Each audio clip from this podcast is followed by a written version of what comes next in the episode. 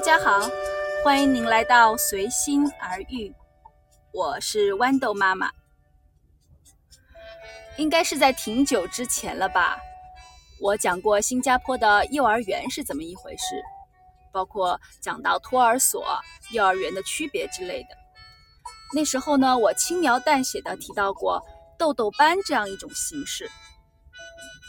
这种班呢，是给年龄在三岁以下的小宝宝的，每天只去两个小时，感觉好像是国内的亲子班，但是又真的不是。在新加坡呢，豆豆班也是孩子独立去上的，大人没有跟着去。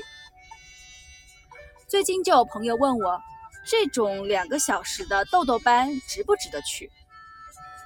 说实话，这完全是看各家的实际情况。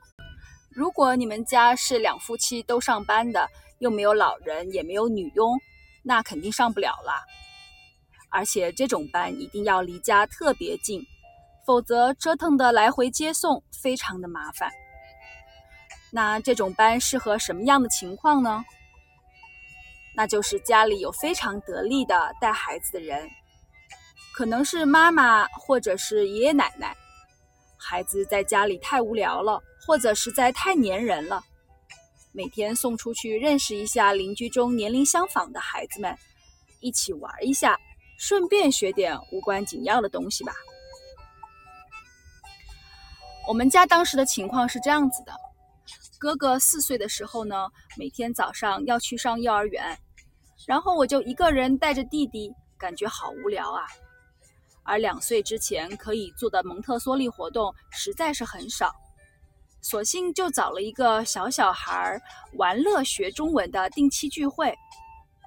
那个时候我真的没有想到，弟弟年龄虽小，但是在小小孩群体中是最勤奋好学的好孩子，老师干什么他都眼巴巴地跟着做。哎，虽然是兄弟，真是太不一样了。曾经我的大儿子就是哥哥。在金宝贝的早教班里，完全无视老师的存在。所以那个时候我就想，是不是应该让弟弟早一点接触更多的集体活动呢？于是我就想到了这种两个小时的豆豆班。新加坡的各式育儿机构真的挺繁杂的，直到大儿子上了托儿所，我才真正搞清楚托儿所和幼儿园的区别。显然，我当时辞职在家。托儿所我就完全不考虑了，而一般的幼儿园最小也要到三岁才可以去，有的竟然是从孩子四岁才开始收的，还有一些是自成体系的，比如有一个叫做 Apple Tree 的这样的一个幼儿园，它只收三岁的孩子，就学一年，一年就结束了，还有证书呢。其实我当时想着，去一年有什么意思呀？一年之后我不还得再找吗？但是那个学校很多父母都说特别好，所以呢也很翘，你想去还没有位置呢。所以我还是老老实实的给我的宝宝找那个豆豆班吧。豆豆班呢在英文叫做 Play Group，该怎么找呢？虽然新加坡是挺小的，但是这种便民的服务啊，都是在平时你家旁边的一些小小的门市啊，或者商场里面的一个小门面。如果你以前没有关心过，还真的找不到是在哪儿呢。不过，不管是送孩子去托儿所、幼儿园，还是这种豆豆班，都要以离家近为前提。近到什么程度呢？就是不用坐车，走路很快能到。再具体点，我想应该就是离你家五百米以内的地方。超过这个距离，基本上就是让人受不了的程度了。既然我起了心要找，那就得好好找找。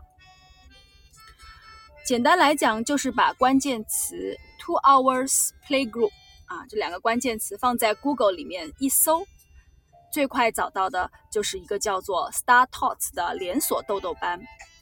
所有的授课地点都是在主屋的一楼，遍布全岛。它是一个以培优，这里叫做 enrichment class 和补习 tuition。为主的教育机构，这个豆豆班呢，每月收费一百七十五新币，其实是非常实惠的啦，也是豆豆班的主流形式。我想我就找这样的吧。当然也有价格比较贵一些的，号称有一些什么与众不同的教学方法的豆豆班，只是在个别一两个地方有，而他们的母机构也是涉足小学到中学的各类培优和补习的。但是呢，他们一般都是开在商场里面，租金会比较高，所以每月的收费也会稍微高一些。但是他们的课程时间安排很灵活。你可以选择每周上三天还是五天，还可以按照每课来收费。具体的收费呢，由于是私人机构，差异会比较大。还有的我听过的就是每周可以只去两天的，作为年幼宝宝上正式的幼儿园之前的一个准备班，倒还真的挺合适的。那个时候为了给老二找豆豆班。在网上做好功课之后，我就和老公一起逐一走访了一下。第一间是在我家附近啊，叫做女皇镇的这么一个地方。天呀，我从来没有看过这么糟糕的地方。那个教室就是在一个仓库样子的房间里刨出一小点空位，然后放两张小桌子，整个教室很压抑的感觉，全部都是窗帘紧闭。然后一些靠墙的柜子上面挤满了很多书。老师呢是一个马来年轻女孩，眼线画得很粗，我看着就难受。从里面出来，我就直接把这间给咔嚓掉了。第二间是位于红山，就在以前的红山图书馆旁边，环境还不错。我去的时候，已经有一个孩子的妈妈在外面等候了。因为是全空调的，所以门窗紧闭，但是整个教室采光还是挺好的。也是一个马来老师，他正带着孩子们在唱歌呢。孩子们看起来还算开心，但是教室里面没有什么玩具，而且另外一部分呢放着很多桌椅，说是给晚上的补习课用的。出来的时候呢，我问了问外面那个等孩子的妈妈。她说：“孩子来这里玩玩还挺不错的，比在家里待着强。总体感觉还可以吧。但是问题是从我家来这里需要坐公交车，两站，这样我都觉得，哎，还是不太方便，所以最终还是给否了。上学远近的问题，直接关系到每天接送的工作量。难道离我家可以走路走到的地方？”真的没有豆豆班吗？于是我在 Google 里面更换了各种关键词，反复的查找，终于被我找到了一间。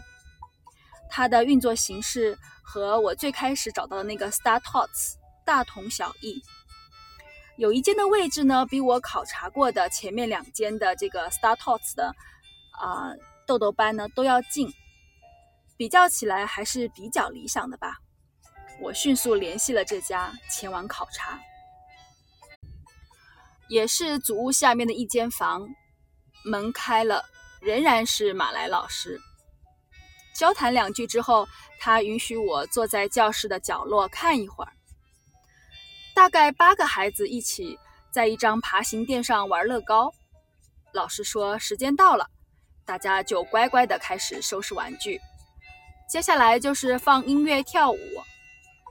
可能因为我的原因吧，老师很活跃。不过我觉得他对孩子是不是太凶了一点？教室有些旧，墙壁上贴了各种孩子们学知识的表格，和之前看过的教室比较起来，算是更丰富多彩一点。当然了，这和我心目中蒙特梭利幼儿园的教室比起来，真的是相去甚远啊。可能平民豆豆班就是这样吧。当时我也只能接受现实了，因为我的目的不是希望孩子能在那里学些什么，学东西可能还是得靠我自己教。去豆豆班只是给他一个环境，开始独立的接触非家庭成员，开始独立的和别的小朋友玩，开始学习遵守规则、听老师的指令等等。哎呀，归根结底，每天就两个小时，玩一会儿就过去了，那就这间吧。在新加坡，普通的幼儿园里，马来老师挺多的，一般都是孩子的英文老师。而中文老师呢，很多是从中国请来的。说实话，带孩子这件事情真的很累。我们自己最多能同时带两个小宝宝吧，幼儿园老师一带就是五到八个。我知道国内幼儿园老师带孩子的人数更多，薪水呢其实也不是很高，所以本地的华人来当幼儿园老师的非常的少。而且政府对于幼儿园一个班的孩子人数是有严格控制的，年龄越小人数越少。所以不论是豆豆班还是普通的幼儿园，我是觉得真的赚不着什么钱。我曾经真的有想过去开幼儿园的，但是算下经济账，真的不值得。事情多，招人难，责任大，利润薄。哎，所以呢，还是做罢了。当然，也不知道这种模式会不会在国内，在我们中国内适用一些呢？我也不知道。好吧，今天就简单聊这个豆豆班，聊了这么多，感谢您的聆听，我们下一期再会。